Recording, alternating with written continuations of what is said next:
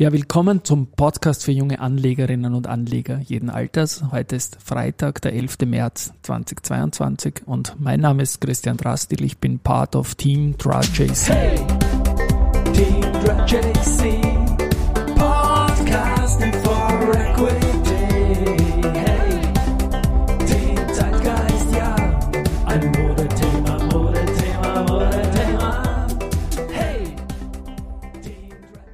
Ja, und es ist der 50. Handelstag des Jahres und damit auch der 50. Wiener Börseplausch des Jahres. Die, die Pläusche im März sind präsentiert von Wienerberger und Freisinger Enterprises, AT Betreiber von Trockeneis online.com.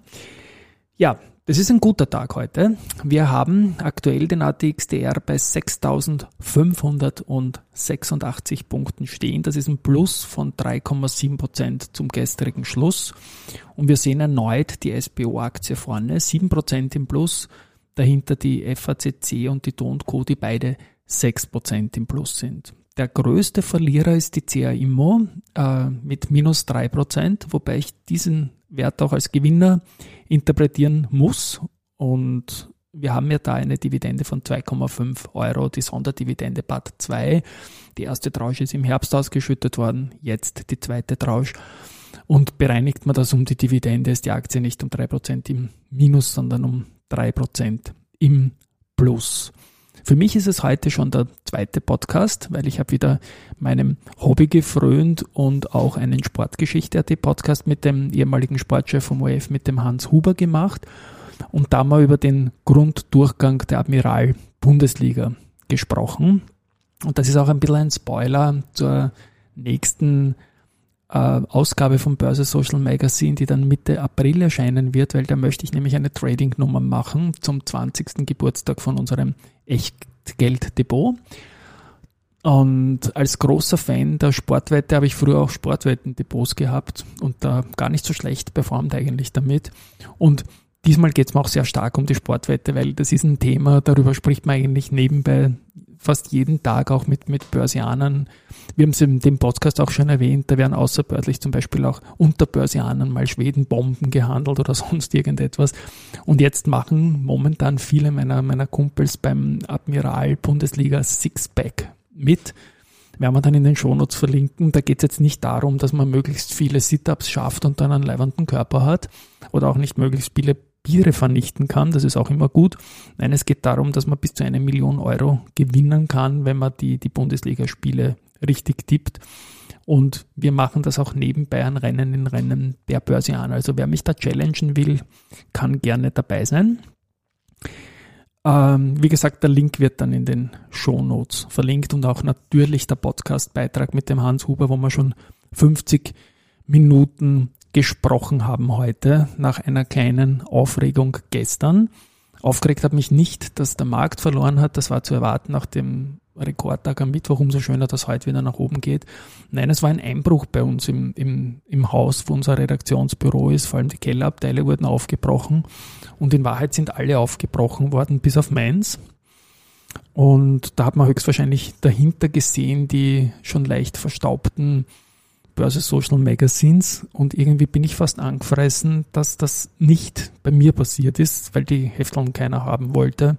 Aber dabei haben die auch einen Wert in der, in der historischen Aneinanderreihung. Es gibt noch 27 ganze, ganze Sets, die den aneinandergereihten Heftrücken des ATX darstellen. Und da ist zuletzt ein so ein Set aus 62, 61 Ausgaben mit 630 Euro über die sprichwörtliche Pudel gegangen. Aber ich möchte es auch nicht verschreiben, mit dem Einbruch braucht man sicherlich nicht.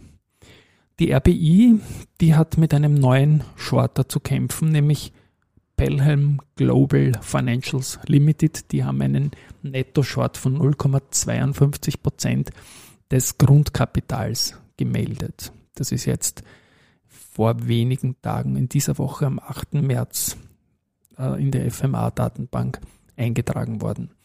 Schauen wir kurz zu den News, da war heute nicht so viel los. Die Post, die heute auch unter den Verlierern ist, hat Zahlen gemeldet. Äh, Konzernumsatz gut unterwegs, also 2021 14,9 Prozent plus beim Umsatzperiodenergebnis ist auch deutlich nach oben gegangen, 158,4 nach 115,3 Millionen. Und was sehen wir noch? Was sehen wir noch? Ja, die, die Raiffeisen Research Leute haben sich das angeschaut. Ergebnis hat den Erwartungen entsprochen. Ähm, es liegt sogar leicht drüber, wenn man die Einmalaufwendungen bereinigt. Der Ausblick ist halt ein bisschen verhalten und da die Börsianer vor allem auf die Tonalität vom Ausblick schauen, gibt es da vielleicht heute ein kleines Minus. Aber die Post als Dividendenaktie wird, glaube ich, in den nächsten Monaten saisonal traditionell stark sein. Valneva hat gemeldet, äh, dass es eine kleine Verzögerung gibt mit der Erstbewertung für diesen Valneva-Impfstoff zu Covid. Da gibt es jetzt eine zusätzliche Fragerunde und die EMA will da halt noch ein paar Sachen wissen und damit verschiebt sich jetzt halt alles. Das Ende März äh, wird jetzt nicht mehr gehalten werden können, sondern man rechnet jetzt mit April und man rechnet jetzt auch damit, dass man halt erst voraussichtlich im zweiten Quartal 22 mit der Lieferung geplanter Dosen starten kann. Die Aktie legt trotzdem zu und das ist für mich schon ein Zeichen, dass man da höchstwahrscheinlich durch die neuerlichen Rückfragen von der EMA auf der Finishline ist und dass das nicht zurückgeworfen wird, sondern dass halt letzte Fragen gibt.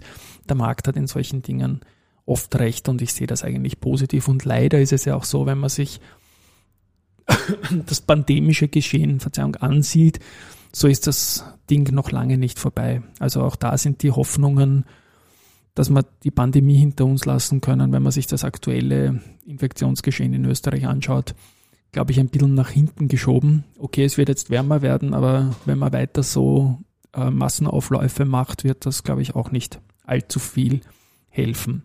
Gute Nachricht sind weiter die wirklich fetten Aktienkäufe von Unternehmensinsidern. Erneut bei der Wiener Berger hat der Aufsichtsrat Peter Steiner nach den Vorständen jetzt gemeldet und der hat 2180 Stück zu 27,4 Euro gekauft. Und auch bei Lenzing hat ein Aufsichtsrat, nämlich der Patrick Brügger, ähm, 1790 Aktien zu 92,5 Euro erworben. Also das sind, wenn man sich das ausrechnet, das sind wirklich fette Deals.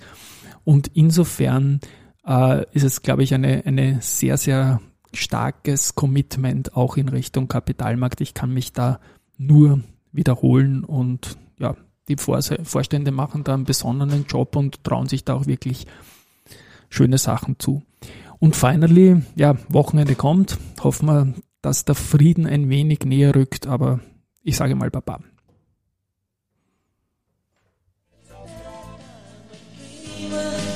But only dreaming makes this world go round and round. Let me be a winner.